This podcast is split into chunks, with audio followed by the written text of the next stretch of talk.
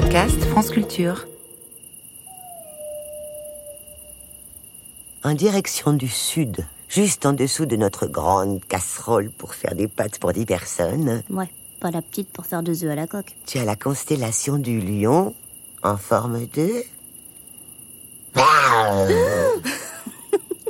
En forme bah, de lion. Non mais t'es vraiment perché, Lulu. Comme la lune, mon enfant. Comme la lune. Tiens, prends les jumelles. Notre cible ce soir est particulièrement discrète. À gauche de la tête du lion, tu as quatre étoiles qui dessinent un Y à l'envers. Ouais, je l'ai. Ouais, c'est un bonhomme à l'endroit, sans tête et sans bras. C'est la constellation du cancer.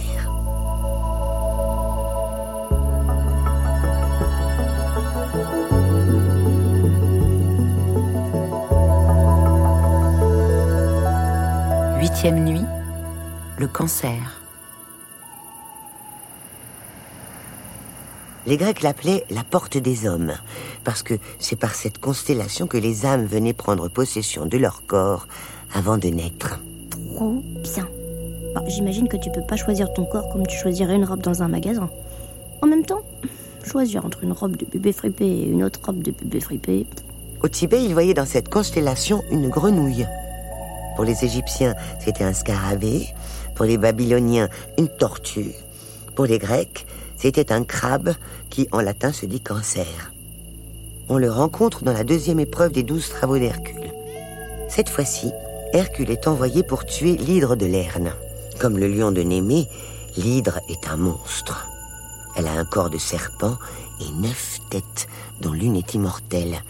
Chacune de ces têtes souffle une haleine qui tue. Comme mon prof de gym, monsieur Meyer, le jour maudit de la choucroute à la cantine. Cet hydre a été élevé par Héra, la pire ennemie d'Hercule.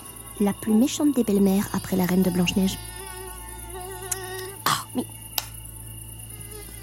Mmh. Bingo Mon premier exploit, tuer à main nue un moustique très énervant. L'hydre est la plus grande des 88 constellations du ciel, mais elle n'a que deux étoiles vraiment brillantes. On ne peut la repérer que par morceaux. C'est un peu le monstre du Loch Ness de l'espace tant elle est difficile à deviner. Sa tête est au sud du cancer. Tu vois ces deux étoiles l'une à côté de l'autre qui brillent du même éclat Ce sont ses yeux.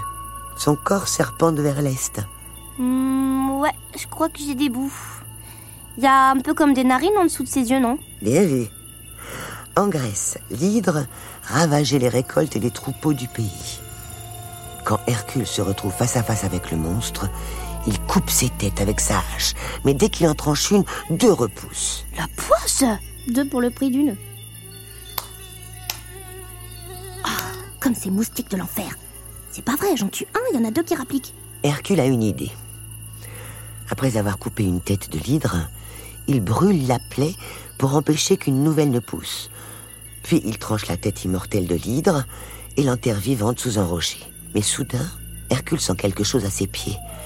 Il baisse les yeux et aperçoit un énorme crabe. Ça, je vous parie que c'est encore un coup rats. Il a été envoyé par Héra pour gêner Hercule dans son combat. Bingo Furieux, Hercule lui donne un coup de pied phénoménal en criant ⁇ Va rejoindre le lion féroce et l'hydre infernal !⁇ Le crabe est projeté dans le ciel où il devient la constellation du cancer. Mais le cancer, c'est aussi un signe astrologique, comme euh, Gémeaux ou Sagittaire, avec un horoscope chaque semaine. Bon, moi j'y crois que quand ça prédit des frites à la cantine, sinon poubelle. Oui, en fait, le cancer est une constellation du zodiaque. C'est-à-dire qu'elle se situe dans la région du ciel où le soleil et les planètes semblent se déplacer, avec deux autres constellations comme la balance ou le taureau.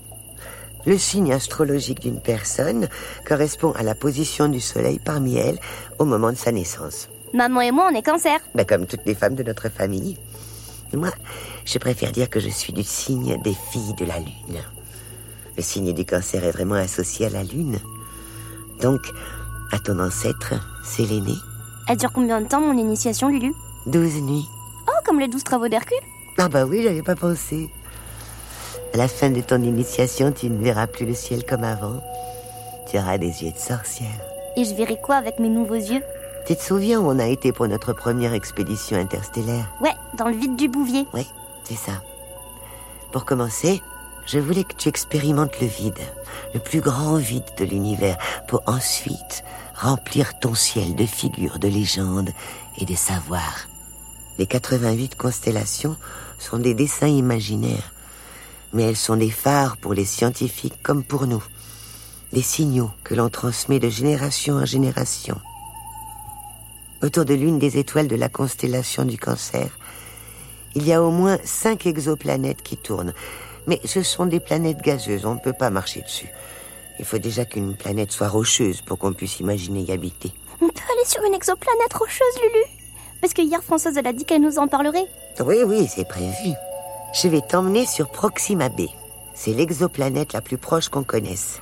Elle est à 40 000 milliards de kilomètres. On dit la formule ensemble? D'une seule voix. Banco. Étoile, étoile, pour, qui, tu brilles. pour qui tu cours. au point du jour. Étoile, étoile,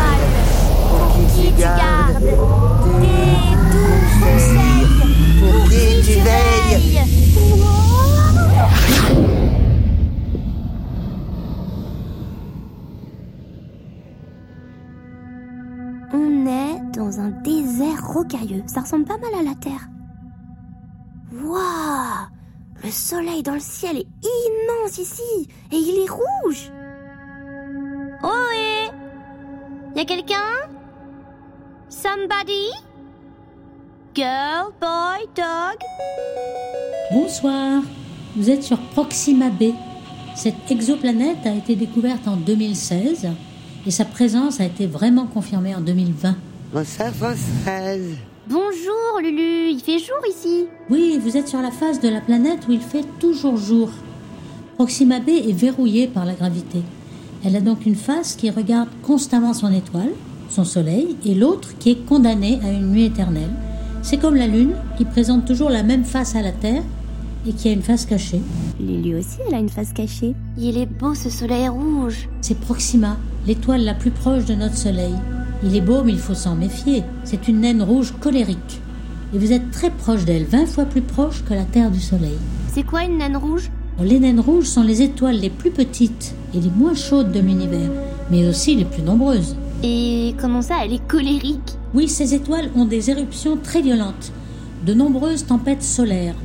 Cela pourrait être un obstacle au développement de la vie sur Proxima b.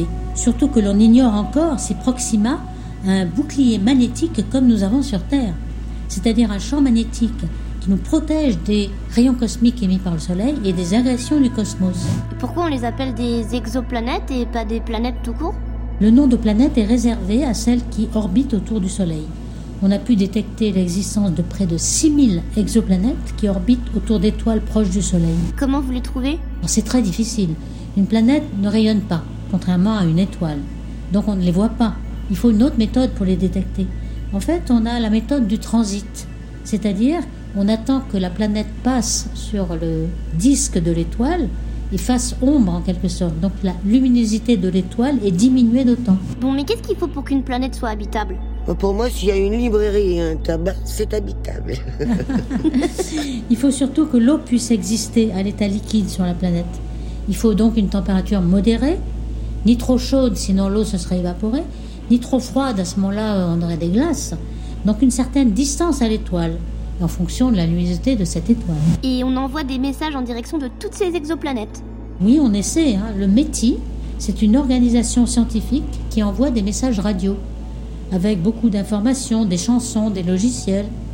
Mais il est fortement improbable que ce signal soit détecté et interprété au milieu du brouhaha de la galaxie. Pourquoi? Parce qu'il faudrait émettre vers des exoplanètes bien plus lointaines. Celles qui sont très proches n'ont pas beaucoup de chances d'abriter la vie. Mais pour émettre aussi loin, il faudrait une puissance énorme. Mais vous, Françoise, vous pensez qu'il y a de la vie ailleurs? Ah oui, c'est inévitable. Nous serions vraiment très prétentieux d'être encore une fois au centre de l'univers. Il y a des milliards de planètes dans notre galaxie et des milliers de milliards de galaxies dans notre univers observable. Pourquoi des conditions comme celles de notre planète ne pourraient-elles pas se reproduire sur une autre planète parmi autant de milliards de planètes? Mm. C'est vertigineux. Merci Françoise. On va rentrer maintenant. Bon retour.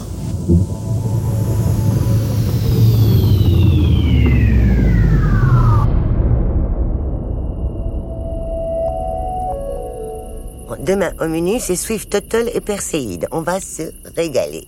Euh, y a du persil dedans? Parce que j'aime pas trop le persil, moi. non, il y a pas de persil. Tu peux avoir un petit indice? Euh, une recommandation. Prépare une bonne liste de vœux. Mais pas pour le Père Noël. Bah pour qui? Pour le Père